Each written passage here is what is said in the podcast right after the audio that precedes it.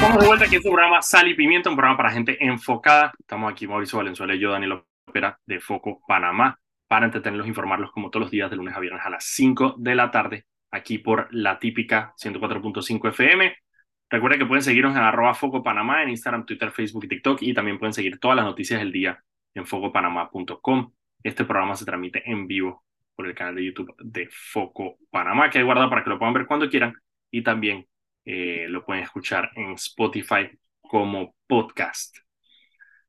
Ya está con nosotros, se está conectando Mauricio Valenzuela para comentar el desastre que fue esa reunión entre eh, la alianza de Blandón Rux y Toto Álvarez. Eh, la, solamente para darles un poquito de, de, de contexto, desde la a ver, en varios chats se convocó a los medios a una reunión que iban a tener ellos en el restaurante Hacha, en la Casa del Marisco, ahí en Obarrio. Obviamente nosotros no hacemos tanta reportería acá, así que yo honestamente ni le presté atención, me quedé esperando para ver qué es lo que iba a pasar.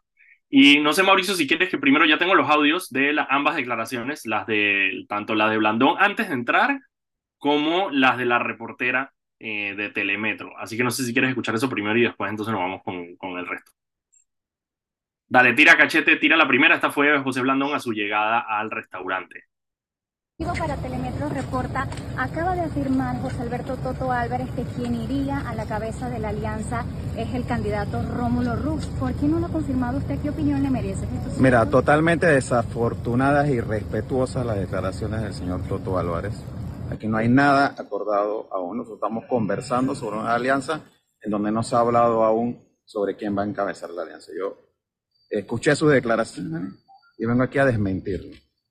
¿Esto podría poner a tambalear un poco la alianza entonces? Definitivamente que no ayuda a esas declaraciones, porque el Partido País, si bien es parte de la alianza que se está conversando, no es protagonista en estas eh, conversaciones. Aquí las conversaciones se han dado entre el Partido Panameñista y el Partido Cambio Democrático. Él no puede hablar en nombre del Partido Panameñista. Nosotros todavía tenemos temas que discutir. Nosotros estamos haciendo este fin de semana una gira para hablar con la membresía de nuestro partido. Estaba claro que la reunión de hoy no era para anunciar lo que este señor de manera irrespetuosa anunciado. ¿Por qué no estaría haciendo? ¿Por qué no estaría el objetivo entonces sí dijo que se había reunido anteriormente. ¿Qué era lo que se iba a hablar en primera instancia? Nosotros todos los meses nos reunimos aquí mismo. Nosotros hemos estado hablando de los temas de agenda nacional, de los temas que tienen que ver con lo que sería una propuesta de plan de gobierno. Nosotros no hemos hablado aún de quién va a encabezar esta alianza. Por lo tanto, él no estaba autorizado ni es quien para estar haciendo anuncios de ese tipo. Este y realmente yo, porque yo quiero pensar que falta de experiencia, es apresuramiento, es hablar de lo que él piensa, yo respeto lo que él piensa, pero él no, él puede querer lo que él quiera, pero no puede hablar aquí en nombre de los otros partidos de la alianza. es una total irresponsabilidad de su parte. En, en, este momento, entonces, su posición quiere decir que usted no está de acuerdo que encabece la alianza del señor Rux. Eso es un tema que todavía está por hablar. Lo que pasa es que aquí tú no puedes venir y decir lo que a ti te parece como decir que es un acuerdo entre tres partidos, porque eso no es así. entonces, pero son tres lo que... Mira, Daniel, ¿qué capacidad de cagarse el primer acto de, de campaña o de muestra de alianza? Es que literalmente, en vez de la gente estar hablando de esta nueva alianza, gran alianza, están hablando de la bestialidad de José Isabel Blandón y Toto Álvarez. Comunicacionalmente, yo, yo, yo no, yo sí si tuviera una ventanita así, pudiera ver lo que está haciendo Rómulo ahorita mismo. Rómulo debe estar bien cabreado, compa.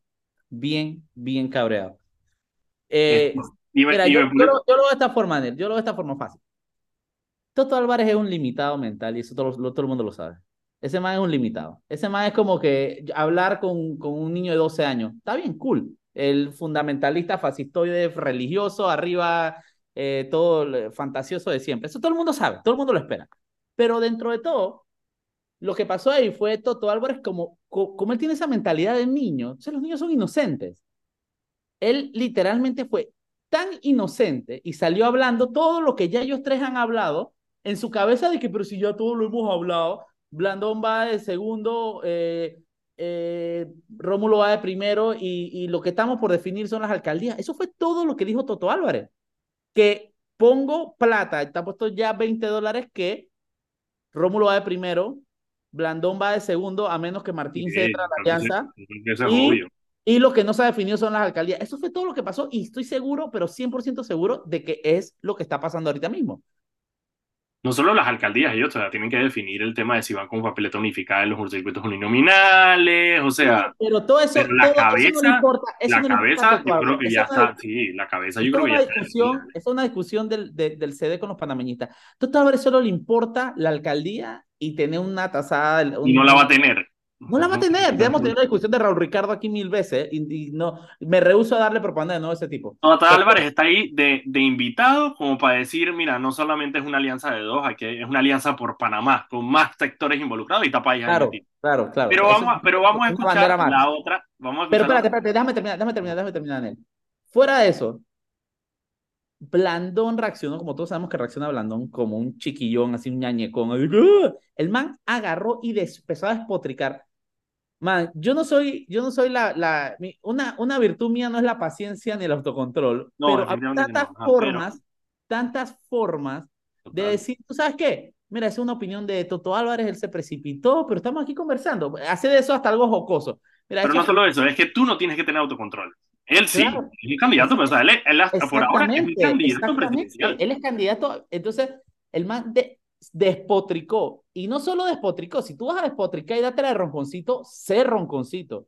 Cuando tiene al tipo al frente, una santa paloma. Por eso me encantó la pregunta que a ver, periodista. Vamos a verla. Que usted dijo que él era un respetuoso, ya se lo dijo ahora que lo tiene al frente y el man eh, eh, eh, ahí, ahí, lo tengo, ahí tengo ese audio, cachete lo tiene, vamos a ponerle play. Dale, cachete, tira ese audio porque está...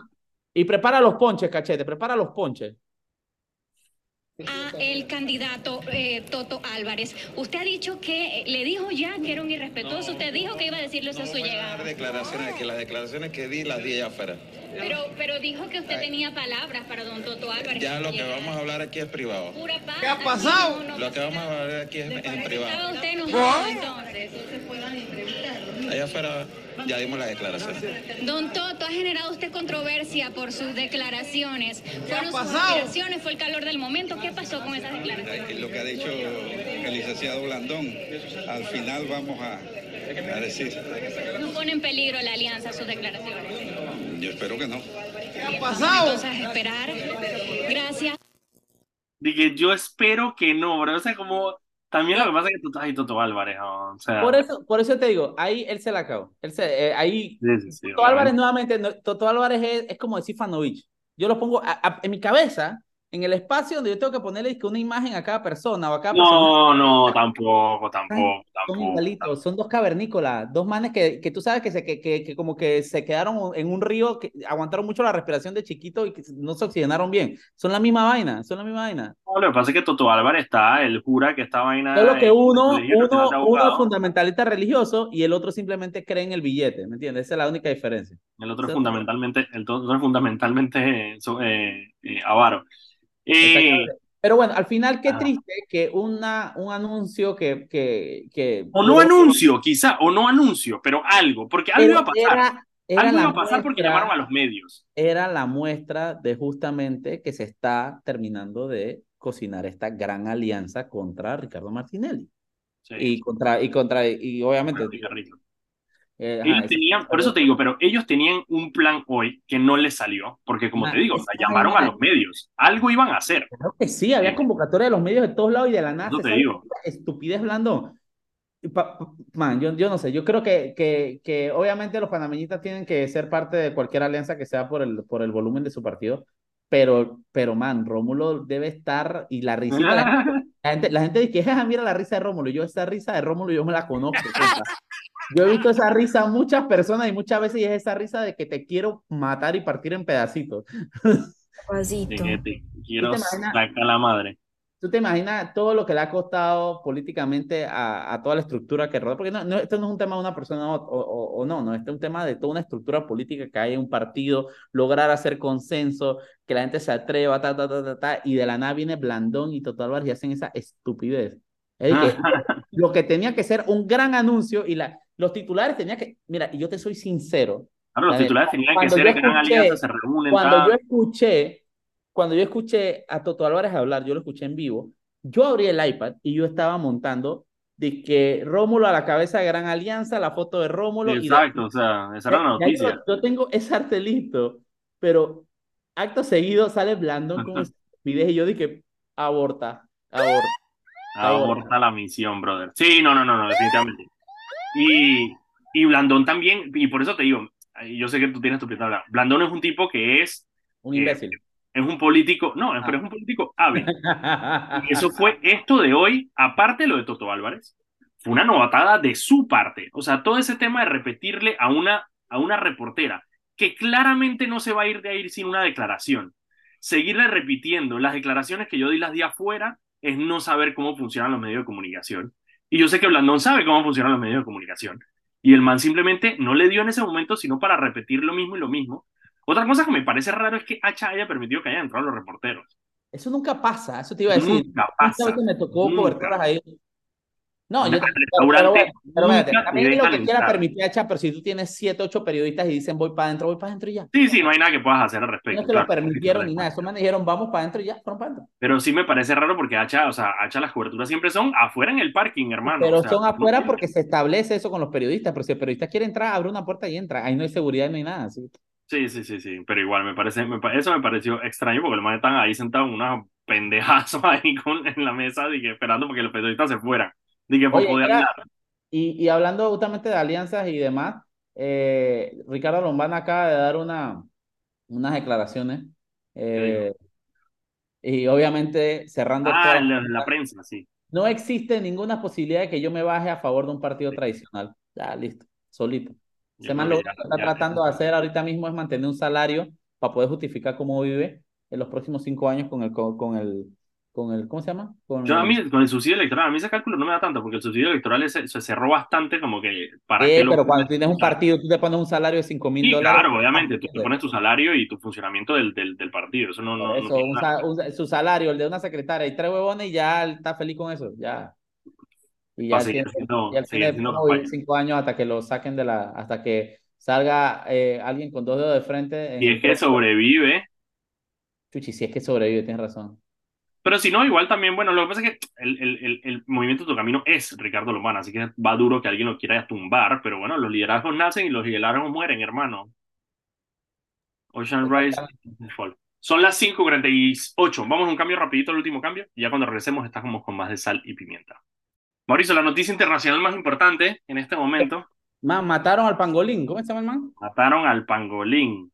A Piroshkin. Piroshkin. ok, ok, ok. Yo no sé, yo no, yo no que yo sea el más Lo tienes que explicar primero, pero tienes que explicar primero qué fue lo que pasó para las personas que no se han enterado. Ok, ok, ok, ok, bueno.